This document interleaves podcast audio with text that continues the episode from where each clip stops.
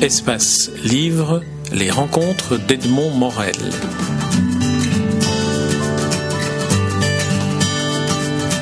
Marc Laberge, nous nous rencontrons à Montréal, euh, là où vous habitez, euh, dans le cadre du Festival interculturel du conte du Québec que vous avez créé que vous avez dirigé jusqu'à la douzième édition du, du, festival. Nous sommes aujourd'hui à la treizième édition, mais c'est en tant que conteur que je voudrais euh, aujourd'hui vous, vous interviewer. Alors, en premier lieu, j'aimerais que vous nous donniez votre définition du conte, la première qui vous vient à l'esprit.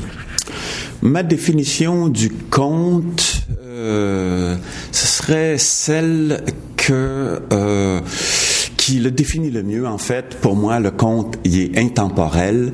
Il est, euh, on ne sait pas de qui il est question. Euh, on ne sait pas où ça se passe. On ne sait pas quand ça se passe. Et c'est tout ce mystère, euh, tous ces, indéfinis qui fait que euh, le conte euh, s'adresse à, à, tout le monde à la fois et qu'il a un aspect universel. D'après vous, si vous deviez raconter l'histoire du conte, quelle est son origine? Bah, je pense que euh, aussitôt que la parole a été inventée, je pense que les gens euh, en sont venus très rapidement à, euh, raconter, raconter des, des choses je pense chez les Amérindiens, où, euh, lorsque les premiers Européens sont arrivés au 17e siècle, euh, de, de, des grands spectacles, on, on, on, allait mimer une chasse et on, a, on la racontait. Euh, de tout temps, l'être humain a euh, ressenti le besoin, qu'on peut dire, de, de se raconter et euh, de transmettre ce qui, me vient à l'esprit, c'est euh, euh, chez une tribu en Afrique, euh, à un moment donné, les gens partaient à la guerre. Et qui, d'après vous, était la personne la plus importante, plus que le chef C'était celui qui devait raconter. On ne faisait pas ça pour rien. Il fallait savoir. Il fallait que tout le monde sache qu'on était parti, qu'il y avait une décision, qu'on était allé se battre. S'il n'y a personne pour la raconter, on a fait ça pour rien. Besoin humain de se transmettre, de se prolonger. Vous êtes conteur, mais vous êtes aussi un grand voyageur. Qu'est-ce que les, les, voyages vous ont apporté en tant que conteur? Est-ce qu'il y a des territoires qui sont plus propices au conte Est-ce qu'il y en a qui vous ont touché plus particulièrement? C'est une grande question. Euh, partout où je suis allé, euh, j'ai ressenti ce dont on vient parler, ce dont euh, les gens ont besoin de se raconter, de s'inventer. Euh, par contre, je suis allé dans plusieurs pays où euh, je parle pas la langue. Donc, il y a une barrière avec le conte. On a beau dire qu'il est universel. Je suis allé dans plusieurs pays, écouter des festivals dans, dans plusieurs langues.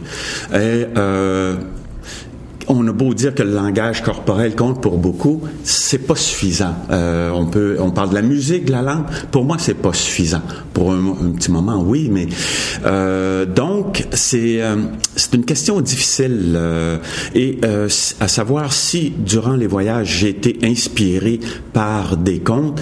Je dirais que c'est vraiment lorsque j'ai euh, suivi des endroits où on racontait, si on veut, dans, dans différents pays, que là j'ai pu euh, sentir euh, comment on racontait, qu'est-ce qu'on racontait, quel type d'histoire.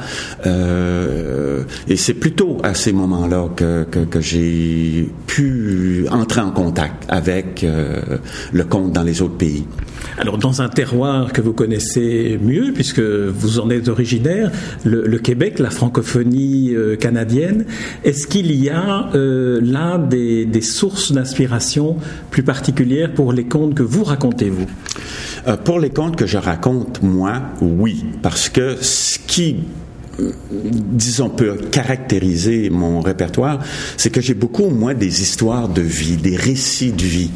Euh, un peu de ce que j'essaie, j'ai essayé de définir dans certains articles euh, comme étant une, une, euh, une espèce d'approche ou de tradition peut-être plus nord-américaine. Euh, les gens, euh, comme vous le savez, les Amériques ont été peuplées par euh, euh des, des, des, des, Européens qui sont arrivés et qui euh, se sont installés dans un territoire qui en fait était déjà occupé, disons, entendons-nous bien, mais qui sont c'était des gens qui venaient de différents pays, de différentes, qui sont de différentes origines, qui sont arrivés ici et qui avaient encore là différentes cultures. mais quand ils sont arrivés ici, ils ont ils sont frappés euh, à, un problème de colonisation, de développement. Donc, on a un peu oublié ces récits-là. Et étant donné que beaucoup de gens étaient différents, il a fallu se créer comme une nouvelle mythologie. Et on a créé des, mythes de nouveaux personnages où on les a souvent, on peut les avoir aussi adaptés. Euh, moi, je trouve un exemple qui parle bien de ça de cette, euh, de cette adaptation, c'est que nous, on avait une tradition dans les chantiers de bûcherons, euh, où euh, dans les meilleurs chantiers de bûcherons, on engageait un compteur pour faire passer les veillées aux gars. Et euh, les compteurs, ben, quand ils venaient pour raconter aux bûcherons, imaginez-vous dans le fin fond des bois, euh, dans la cuisine, puis que les gars étaient installés partout, eh ben ça leur donne rien de leur parler de, des grands châteaux de pierre avec des des, euh, des tourelles. Euh, et, euh, ce qui fait que finalement la lampe d'Aladin s'est retrouvée en dessous d'un sapin. Euh, et il fallait comme transformer. Et là, il y a quelque chose qui a caractérisé, si on veut un peu, c'est cette transformation, cette adaptation des contes traditionnels. Mais revenons à ce que euh, ce dont je parlais tout à l'heure cette nouvelle mythologie. Euh, donc, on s'est beaucoup, on a beaucoup valorisé les, les, les êtres euh, de grande force. Hein? Voilà, les, bâtisseurs, ceux qui n'avaient pas peur de traverser deux montagnes pour couper les arbres et construire un village, ceux qui étaient capables d'affronter la nature, les, grands phénomènes, euh, qui, avaient une force et qui, en, en mettant en valeur cette force-là, entraînaient tout le monde à continuer de vivre avec rage et courage. C'est un peu dans, dans, cette, dans cette lignée qu'on s'est créée des nouveaux héros. Et euh, moi, je suis un peu dans cette tradition-là de ces euh, euh, de, de, de, ces histoires qui se passent dans les forêts, sur les glaciers. Donc, oui, ça m'inspire beaucoup. Moi, jeune, je suis allé, j'ai vécu dans dans la forêt, là, dans les, complètement perdu. Là, il y a, y a personne. Euh, et euh, oui, ça ça m'a vraiment marqué. Et euh, pour rejoindre encore là une question tout à l'heure, dans mes déplacements, dans les voyages que je fais un peu à travers le monde, il y a toujours un peu cette aventure, mais cette aventure humaine, euh, dans ce besoin d'essayer, d'essayer d'entrer en contact, en communication avec avec l'autre, pour dans un deuxième temps transmettre et donner l'envie de connaître euh, de connaître l'autre. Parce qu'en fait, euh, comment est-ce qu'on peut connaître quelqu'un si on connaît pas sa culture, son, si on connaît pas son identité, ce à quoi il tient? Euh, et euh, moi, je pense que la première démarche, si on veut, c'est d'abord d'aller vers l'autre et non pas d'attendre qu'il vienne vers soi s'il y a une démarche dans les deux sens, il y a, déjà quelque chose qui euh, euh qui euh, qui se dégage. Il y a une petite histoire toute petite qui me vient à l'esprit là-dessus. C'est un jour. Quelqu'un arrive, il y avait une salle, il dit, écoutez, j'ai une question pour vous. Pouvez-vous me dire quand finit la nuit et quand commence le jour? Il y en a un qui dit, c'est facile. Quand la lumière disparaît, c'est la nuit qui commence, et quand la lumière revient, c'est le jour. il y en a un autre qui dit, ah, pour moi, c'est l'inverse. Je travaille la nuit et le jour, je dors. Alors, ah, c'est très bien. Il y en a un autre qui dit, pour moi, euh, la nuit s'arrête à, à, chaque fois que euh, une personne en rencontre une autre et qu'ils prennent le temps de se parler. Pour moi, à chaque fois, il y a un jour neuf qui commence. Ah, c'est une très très belle histoire. euh, euh j'aurais voulu savoir quel est votre parcours à vous personnellement? Qu'est-ce qui vous a un jour conduit à vous dire ma vocation c'est celle d'être conteur dans votre vie personnelle? Euh, Rapidement. Bon, j'ai toujours raconté. Même enfant, euh, avec le recul, j'aimais prendre la parole, raconter des histoires. Bon, euh, j'ai voyagé. Quand je revenais, j'aimais raconter. Même si c'était rien passé, je racontais quand même. Euh, dans les années 80, étant donné que je faisais ça, été en contact avec des amis, euh, dont des anthropologues, tout ça, qui sont sensibles à la tradition orale chez les peuples, entre autres amérindiens et autres, peu importe, mais tradition orale toujours présente. Euh, et qui se disaient ah ben tiens c'est intéressant un tel raconte un tel raconte on devrait s'organiser des soirées de racontage alors euh, dans les années 80 ici à Montréal on, on, se, on se rassemblait dans un petit café pour le simple, le pur plaisir de se raconter des histoires. D'ailleurs, on appelait ça des veillées de, des, de racontage. On n'appelait pas ça du conte, c'était du racontage. Et euh, ça a duré pendant un certain temps, mais ça a tombé. On a manqué de public, on a manqué d'histoire, on a manqué de conteurs. Euh, c'est comme si on avait dit que euh, l'inconscient collectif n'était pas prêt. Il n'y avait pas de réponse.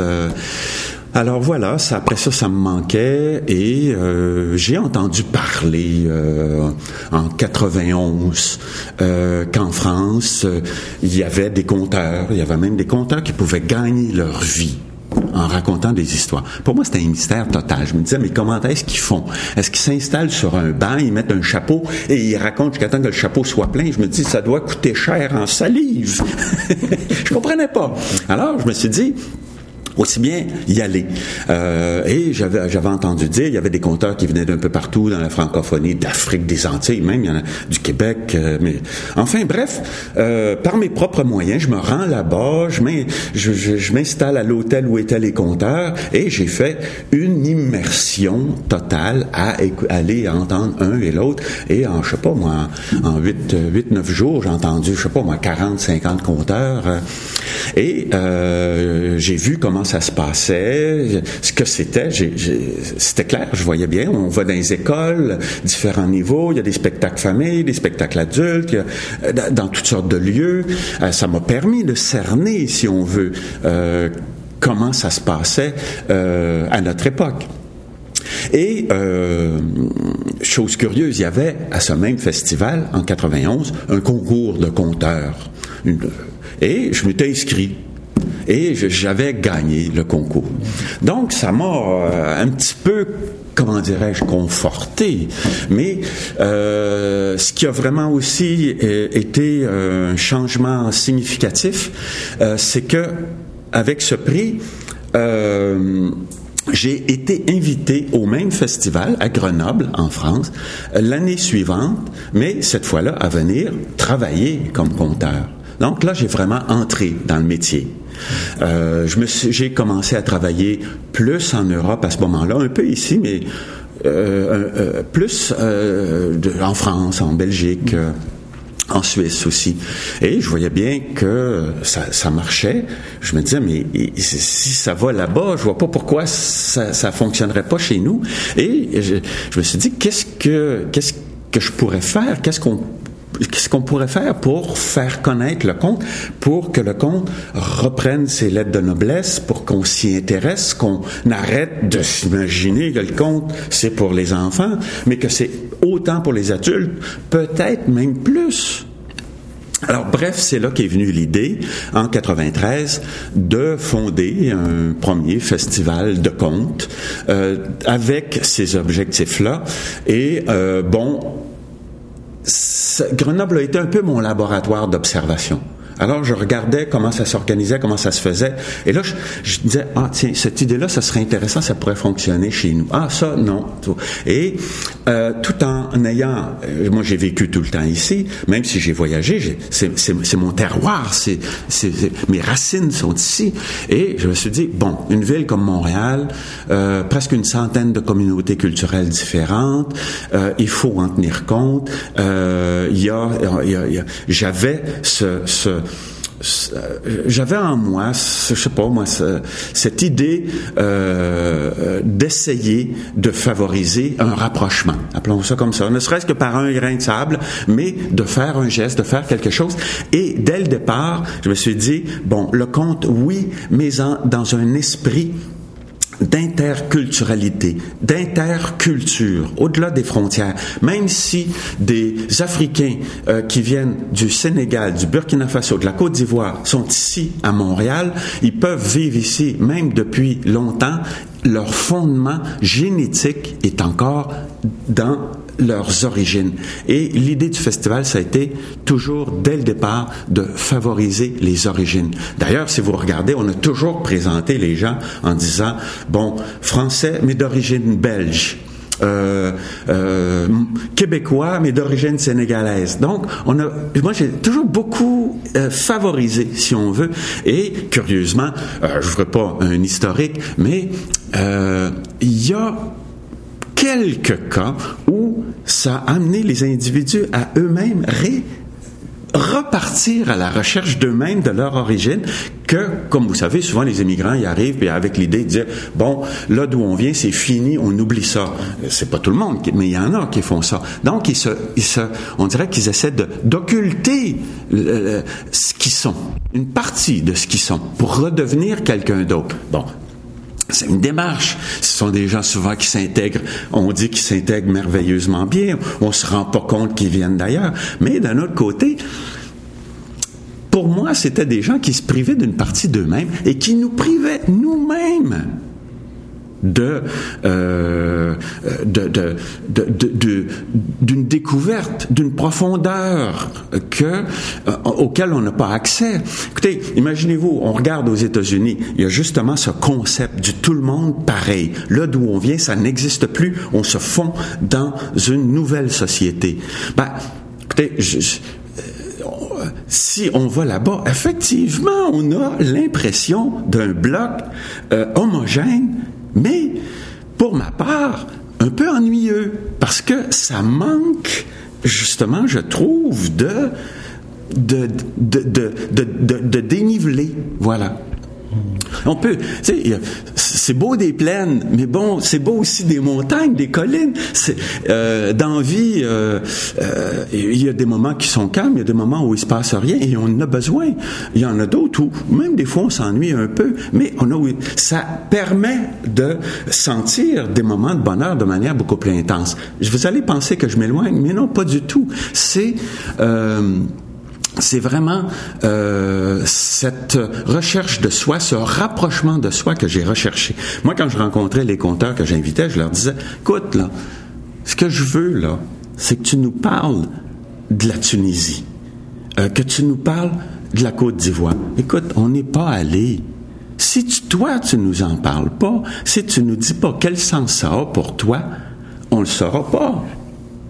Et euh, si tu nous parles de ce que tu es, d'où tu viens et comment c'était, on va, on va te connaître un petit peu plus. Et ça, c'est une démarche interculturelle.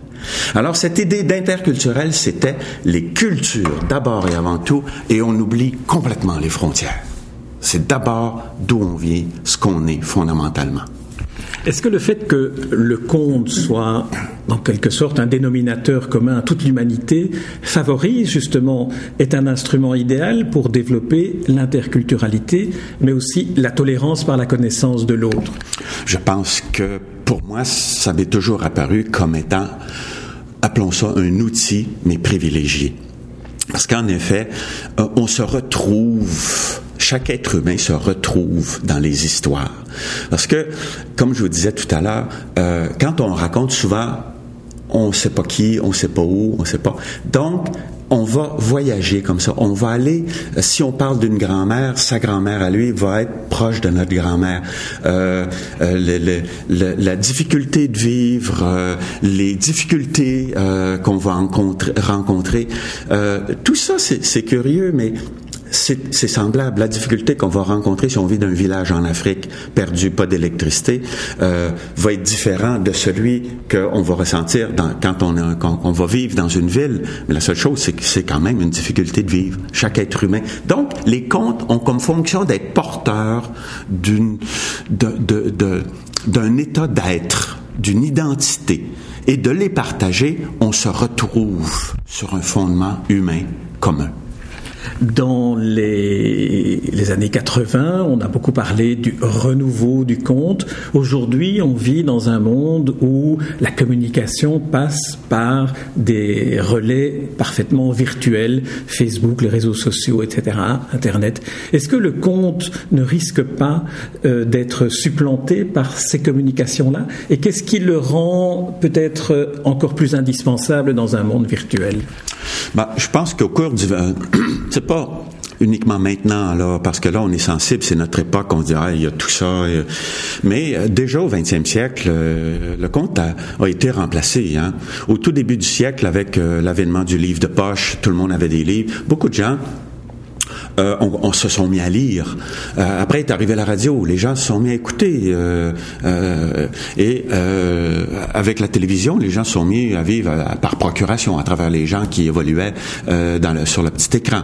Donc il y a déjà beaucoup de phénomènes qui ont touché le conte. Ça a même amené à dans beaucoup, la plupart des pays occidentaux, une quasi-extinction. Euh, C'était rendu, euh, même les compteurs ne comptaient plus parce qu'il y avait plus de public.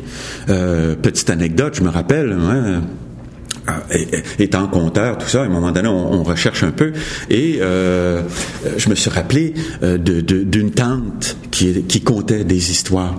Et euh, je me rappelle qu'un jour de l'an, elle nous avait rassemblés et elle avait commencé, puis je la revois encore avec ses gros yeux, puis elle nous regardait, puis elle parlait des loups-garous. Et figurez-vous que je me rappelle, moi, en tant que gamin, d'avoir dit à ma tante Joséphine d'arrêter parce que maintenant, il y avait la télévision. Et je suis parti. Et plus vieux, je me suis rappelé, j'ai demandé à la famille, parce qu'on vient de grosse famille, là, on s'est perdu, là. Ça a l'air étrange comme ça, mais du côté de mon père, 12, du côté de ma mère, 17 enfants. Tout ce monde l'avait eu des enfants. Alors écoutez, ils se retrouvaient là-dedans. Et je me faisais poser cette question-là. Vous, le compte, d'où ça vient? Alors, je me, là, je cherchais un peu, j'ai demandé à mes parents, euh, euh, est-ce qu'il y a quelqu'un dans la famille? Parce que moi, j'avais toujours répondu, mon père racontait pas, il disait pas deux mots.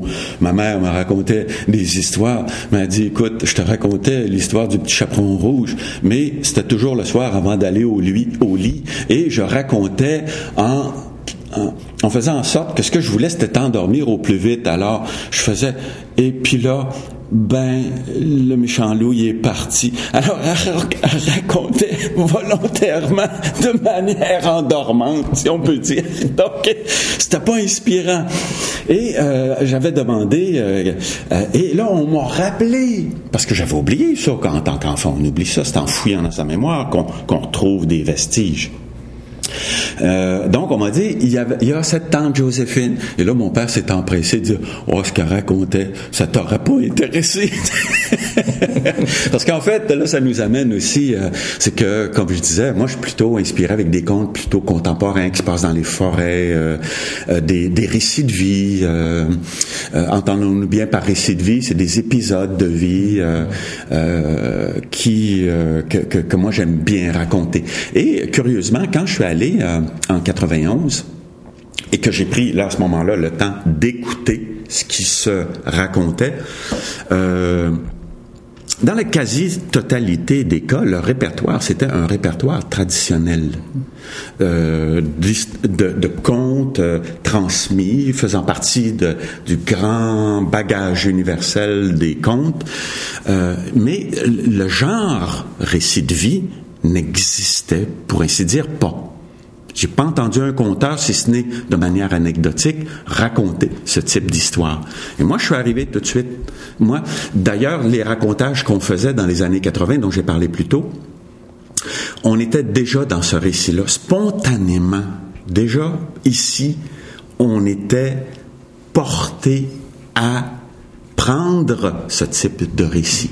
Vous avez d'ailleurs récolter des, récits de vie. Comment est-ce que vous procédiez? Comment est-ce que vous avez choisi plutôt tel ou tel interlocuteur pour, pour euh, récolter ces récits de vie? Ce qui est une part importante du conte. Oui, oui, oui. Euh, la façon dont ça se passe, c'est que euh, il faut réussir à essayer de convaincre les gens qu'ils ont des histoires à raconter. Et ça, je peux vous dire, c'est pas évident. Si je vous dis, racontez-moi une histoire, vous dites, moi, j'ai pas d'histoire. Euh, et vous n'êtes pas unique dans ce cas-là. Euh, les gens sont, quasi tout le monde est comme ça. Mais moi, je peux vous dire que j'ai jamais rencontré quelqu'un qui n'avait pas quelque chose à raconter. Donc, je parle de ce principe-là.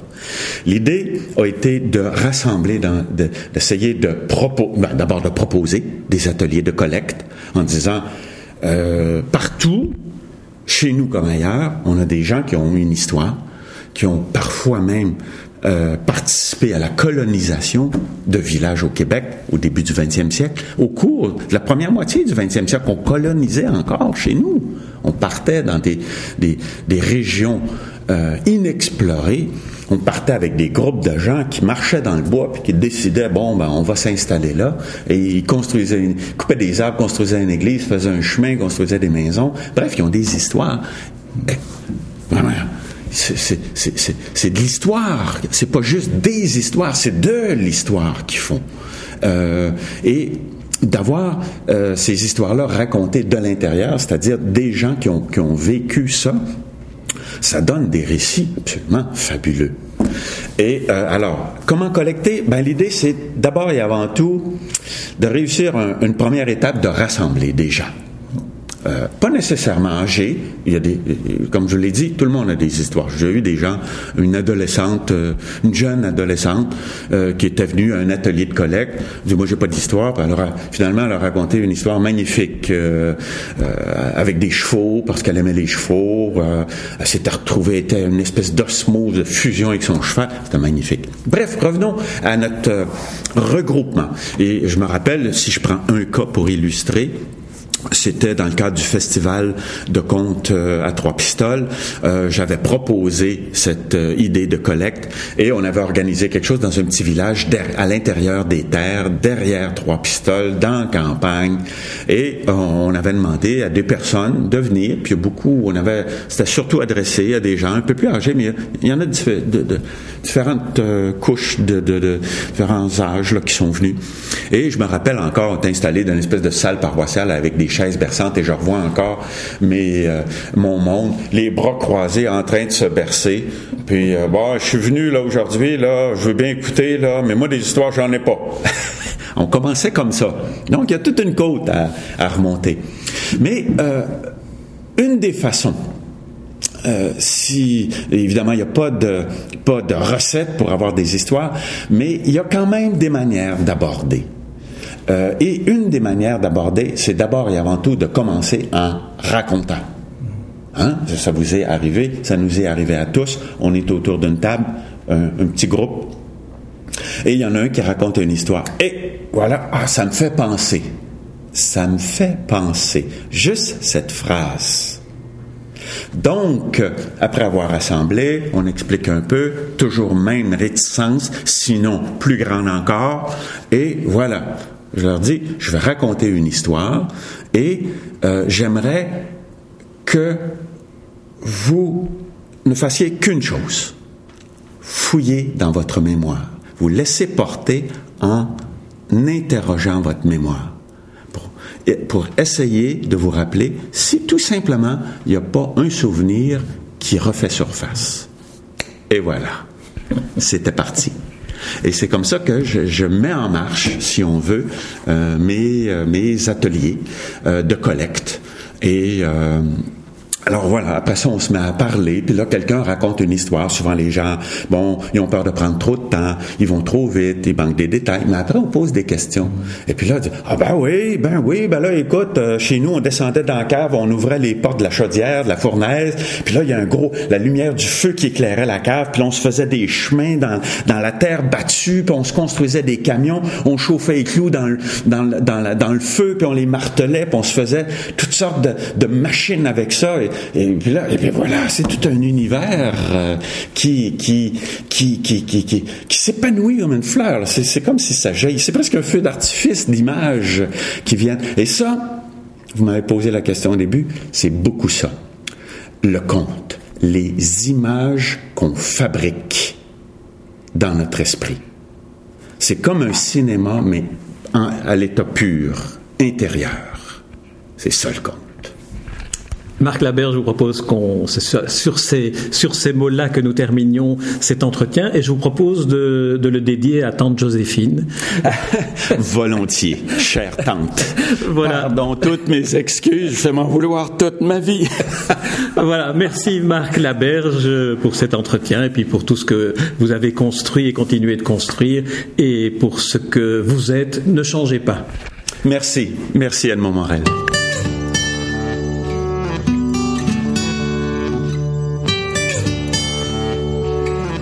Espace Livre, les rencontres d'Edmond Morel.